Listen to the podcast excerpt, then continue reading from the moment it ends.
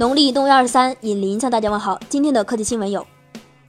今天，Oculus 和小米在高通 CES 媒体沟通会上联合推出了 Oculus Go，并同时发布了小米 VR 一体机。该机基于 o c 技术，并采用骁龙八二一移动 VR 平台，仅在中国发售。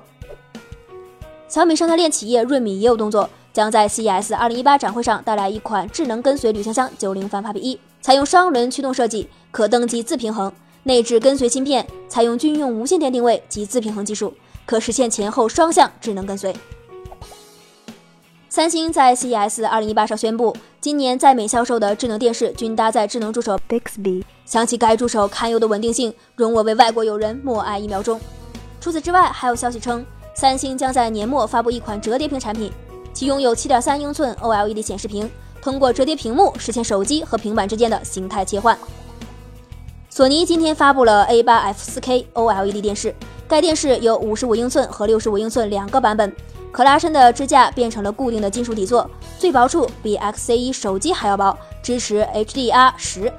提供更逼真的 4K HDR 图像。除了 OLED 电视，索尼还发布了一款超短焦 4K 投影仪 LSPX 杠 A1，只需距离墙壁二十四厘米就可投影出高达一百二十英寸的 4K 图像。今年春天上市，售价高达三万美元，约合人民币十九点五万元。这价格还是看国民老公剁手吧。今天，大疆悄然在自家商城更新了新款入门级无人机特洛，